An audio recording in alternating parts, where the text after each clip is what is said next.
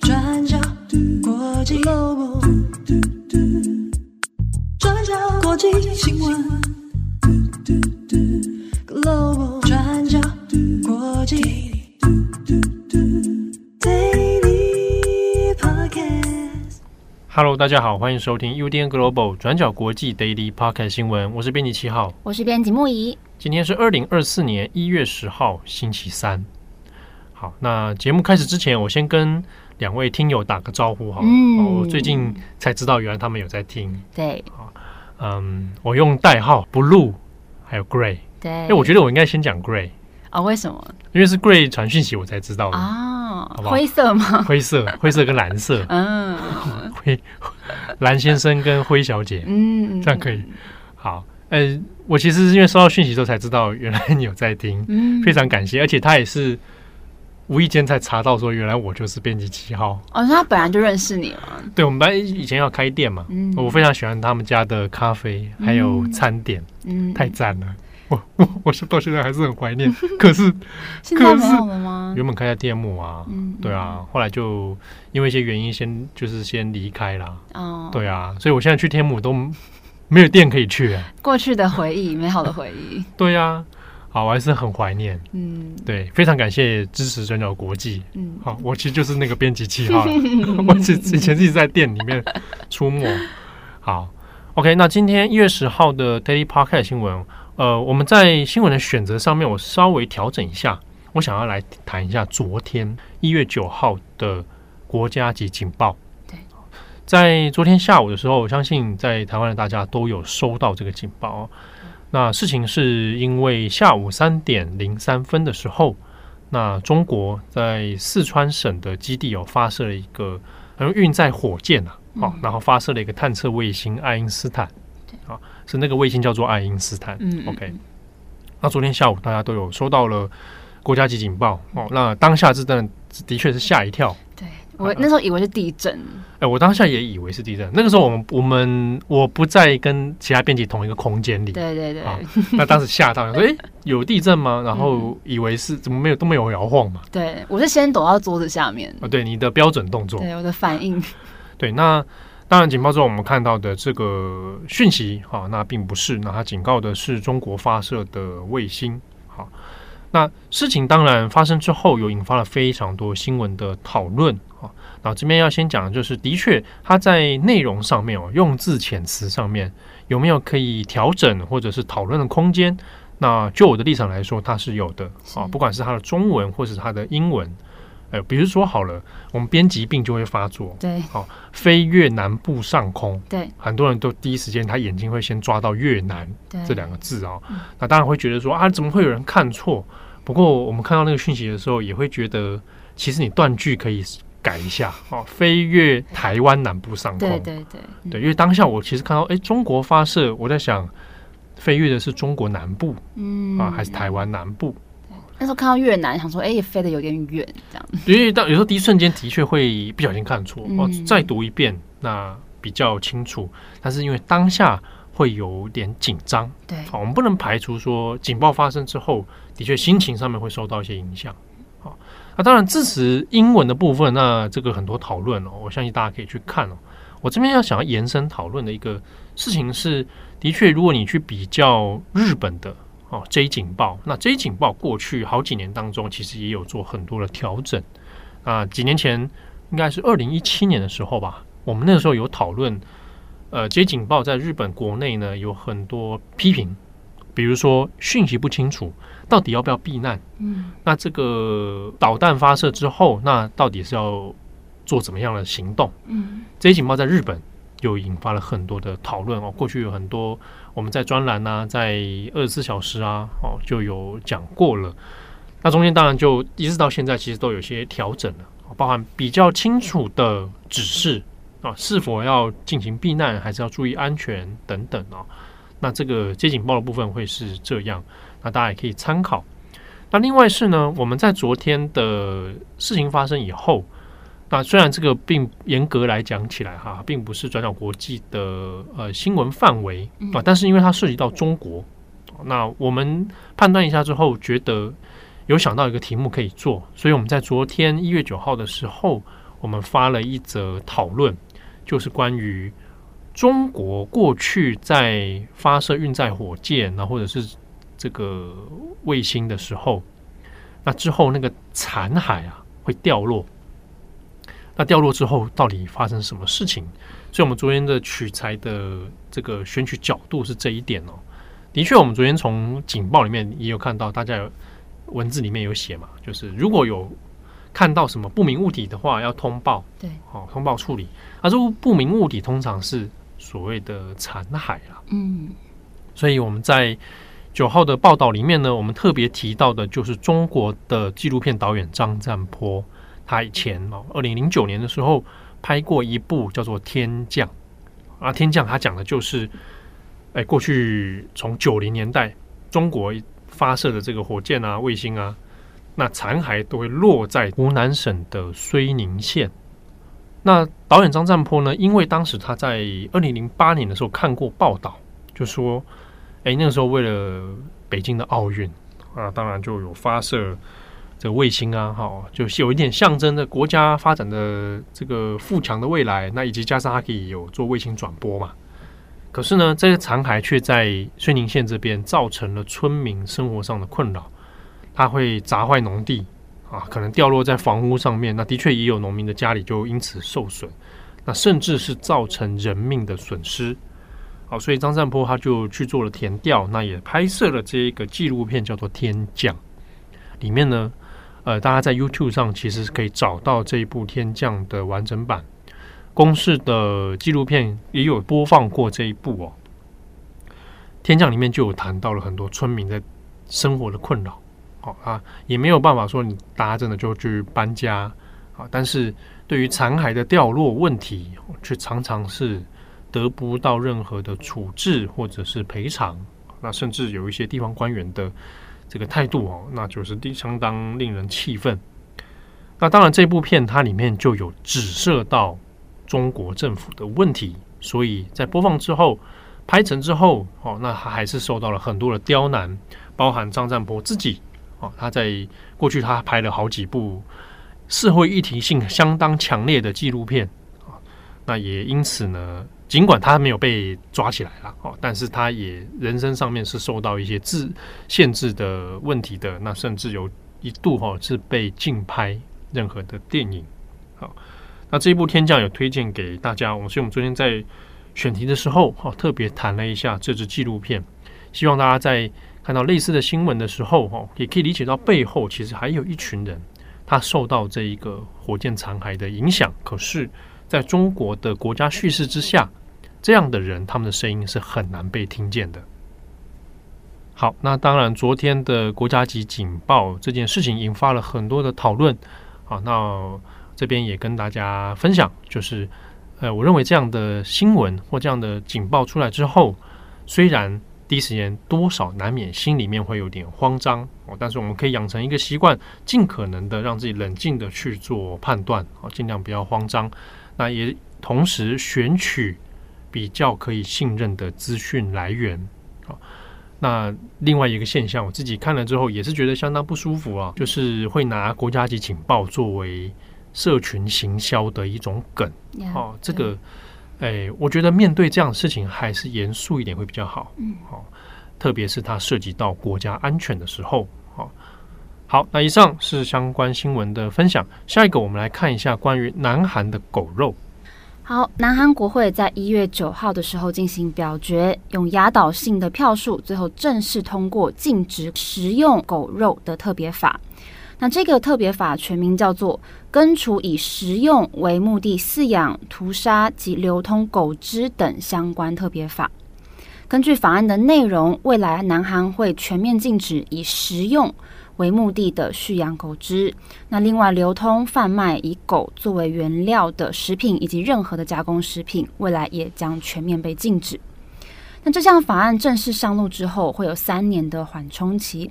现在有在营运的相关养殖场、屠宰场，还有贩卖狗肉的餐厅跟摊贩等等，全部都要跟各个地方政府进行申报。那根据韩联社的报道。南韩现在有大约一千一百五十个养殖犬只的养殖场，有三十四个屠宰商，还有两百一十九个分销商，以及大约一千六百家餐厅有在贩售狗肉或是狗肉制成的食品。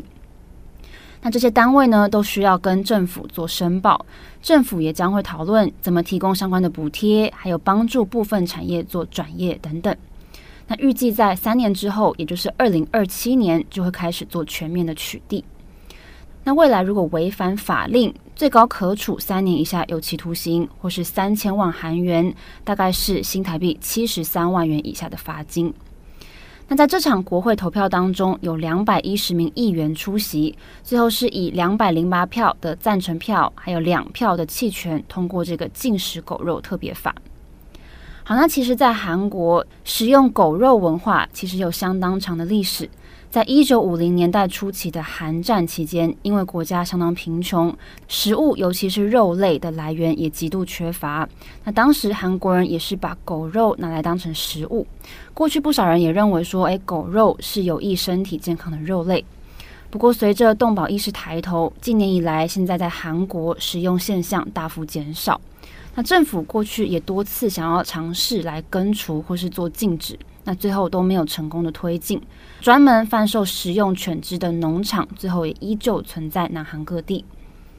那南韩社会在二零二一年年底的时候，又再次开始讨论有关要这个立法禁止狗肉的舆论。那其中有非常多的动保团体都批评说，在南韩有非常多的屠宰场，他们都是以非常不人道的方式来进行屠宰。那也引发动保团体的强烈反弹，批评政府的态度相当消极。不过，育犬组织也有针对屠宰的方式做辩驳，像是大韩育犬协会事务总长朱英峰，他就说，他们都是用电宰的方式，那跟电宰鸡、跟电宰猪是一样的。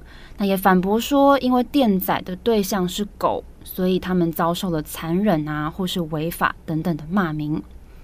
不过，事实上，在南韩爱狗人士也是非常多的。目前有超过六百万个家庭当中有养狗做宠物。那总统尹锡悦他自己跟夫人金建熙也以爱狗的形象闻名。他们有四只狗，还有三只猫，其中有五只宠物还是来自动物收容中心。那这个第一夫人金建熙，她也常常协助推动像是动保相关的组织跟活动。在去年十一月二十一号，他出席英国王室午宴的时候，他还有被捕捉到跟王后卡蜜拉谈到韩国准备要立法禁止食用狗肉的事情。那就民众的想法来说呢，去年盖洛普民调就显示，超过三分之二的受访者反对食用狗肉。那另一个是首尔智库动保意识研究与教育组织，在一月八号最新公布的民调也有显示。高达百分之九十三的受访者，他们表示，过去一年之内，他们都没有食用狗肉，那未来也不会食用狗肉。那另外有其他的民调也有显示说，支持这个禁令的比例大约是六成以上。那在一月九号通过表决之后呢，南韩的动保团体也有立刻对这个结果表示很欢迎。像是动物权利组织国际人道协会在南韩的发言人李相庆，他说：“这个证明了所有在南韩爱动物的民众还有政治人物他们的决心，可以让这个过时的行业还有行为正式走入历史。”不过，在禁令实施之后呢，后续政府要怎么来辅导业者停业，还有转业跟补贴费用等等，这个都会是蛮大的问题。像是我们刚刚有提到，南韩现在犬只的养殖场就大概一千一百五十个。那先前大韩育犬协会就计算说，如果每一只食用犬一年可以赚取四十万韩元的话，那用这个为基础来计算，政府应该对业者就每只食用犬赔偿五年损失两百万韩元的费用。那目前韩国全境养育食用犬只的数量大概是五十二万只，如果再加上其他的补贴费用的话，光是养殖场的赔偿金可能就会高达一兆韩元，大概是两百三十五亿台币。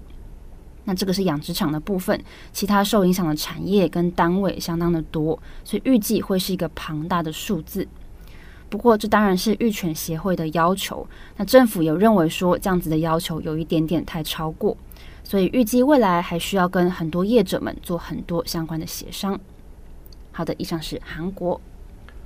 好，那谈到韩国狗肉的事情哦，推荐大家可以看一本图像小说哦，叫做《有狗的日子》，在台湾有出版了。嗯啊。会推荐特别大家看，是因为我上次不是讲 Open Book 的事情吗？对，啊，因为他这是在名单里面，我那时候看了，呃、嗯，看了有点痛心。那里面就有谈到，有有讲到一点韩国跟吃狗肉的背景。嗯，对，那这本书很好看。好，那有养过狗的人一定也能感同身受这部很棒的这个图像小说《有狗的日子》啊，台湾有出版了，所以大家可以找来看。那关于动物权利，或者是哎。有的人可能就问啊，为什么你吃牛吃鸡啊，你就不能吃狗？对，这是一个 哎，这个 这个这当然就是说跟跟你有没有被宠物化还是有关了哦。的确，它这背后牵扯的议题文化背景蛮有趣的哦，蛮也蛮复杂的。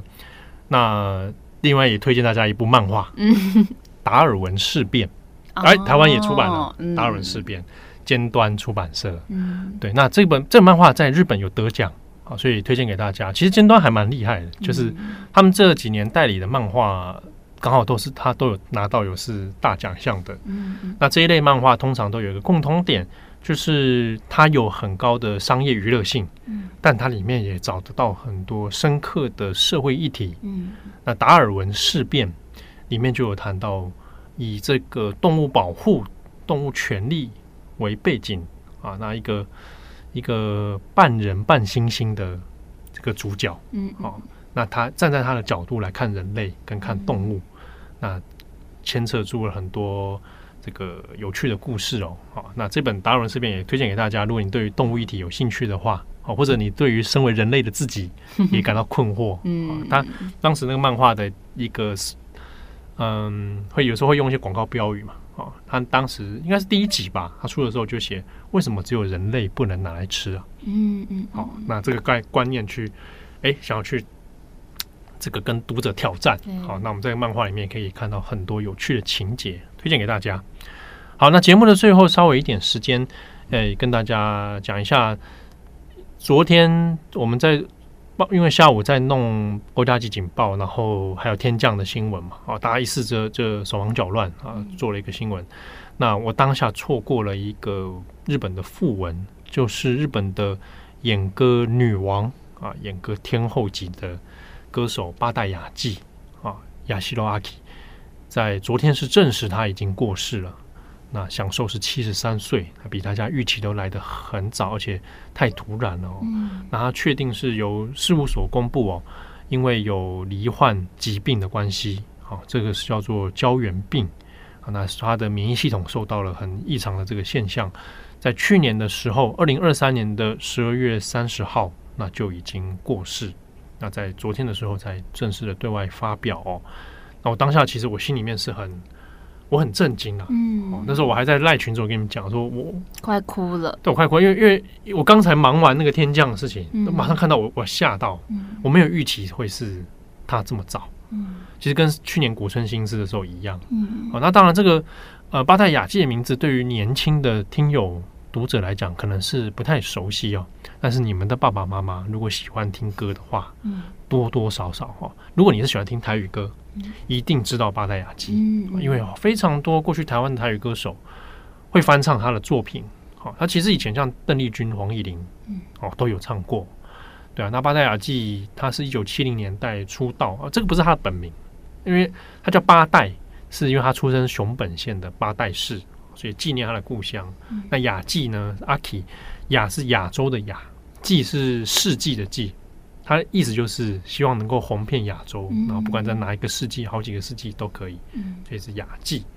好，那呃，我对我来讲，当然有很多这个名曲啦。好，这边不方便唱给大家听。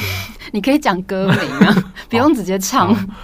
像《胡内乌塔》的船歌啊，《船杯》，这是他很有名的，而且他算是演歌歌手，好，所以大家会觉得哎，比较老派，会比较传统哦。可是巴塞亚基他会尝试很多不同类型的演出，因为他自己最喜欢的是 Julie London，就是早期的朱莉伦敦这种呃西洋低嗓的这种唱腔，那他自己也是，嗯，对，所以他他自己也会喜欢唱一些西洋名曲哦，甚至他去挑战了呃爵士乐，去挑战不同类型。近十几年哦，他还比如说去唱动漫歌也有，比如说他因为代言那个以前那个 Wii 的卡拉 OK 啦，所以他去唱了《福音战士》的主题曲。那近几年还比如说像日本不是很有名那个 Fuji Rock 吗？他在二零一六年也上也去过 Fuji Rock，然后去在这种摇滚的听团仔的现场里面 大唱他的这个《Hune Uta》哈，唱他的招牌曲这样子。那所以他在日本的环境里面其实也是跨世代的。就是一个很经典的象征哦！那我自己也觉得很特别的是，他他可能是我童年第一个认识的演歌歌手。哦，啊，因为阿嬷的关系啦，阿嬷喜欢听演歌嘛，啊，对，然后我妈妈也喜欢唱歌，所以，哎，不是我妈喜欢唱，我妈本来就是唱歌的，对对，她都会提到大代雅纪，对，然后那个她的那个舞台魅力哦，还有一看到她，你就会觉得很开心，因为她不知道他总是笑眯眯的，好，那就是会觉得这个人好。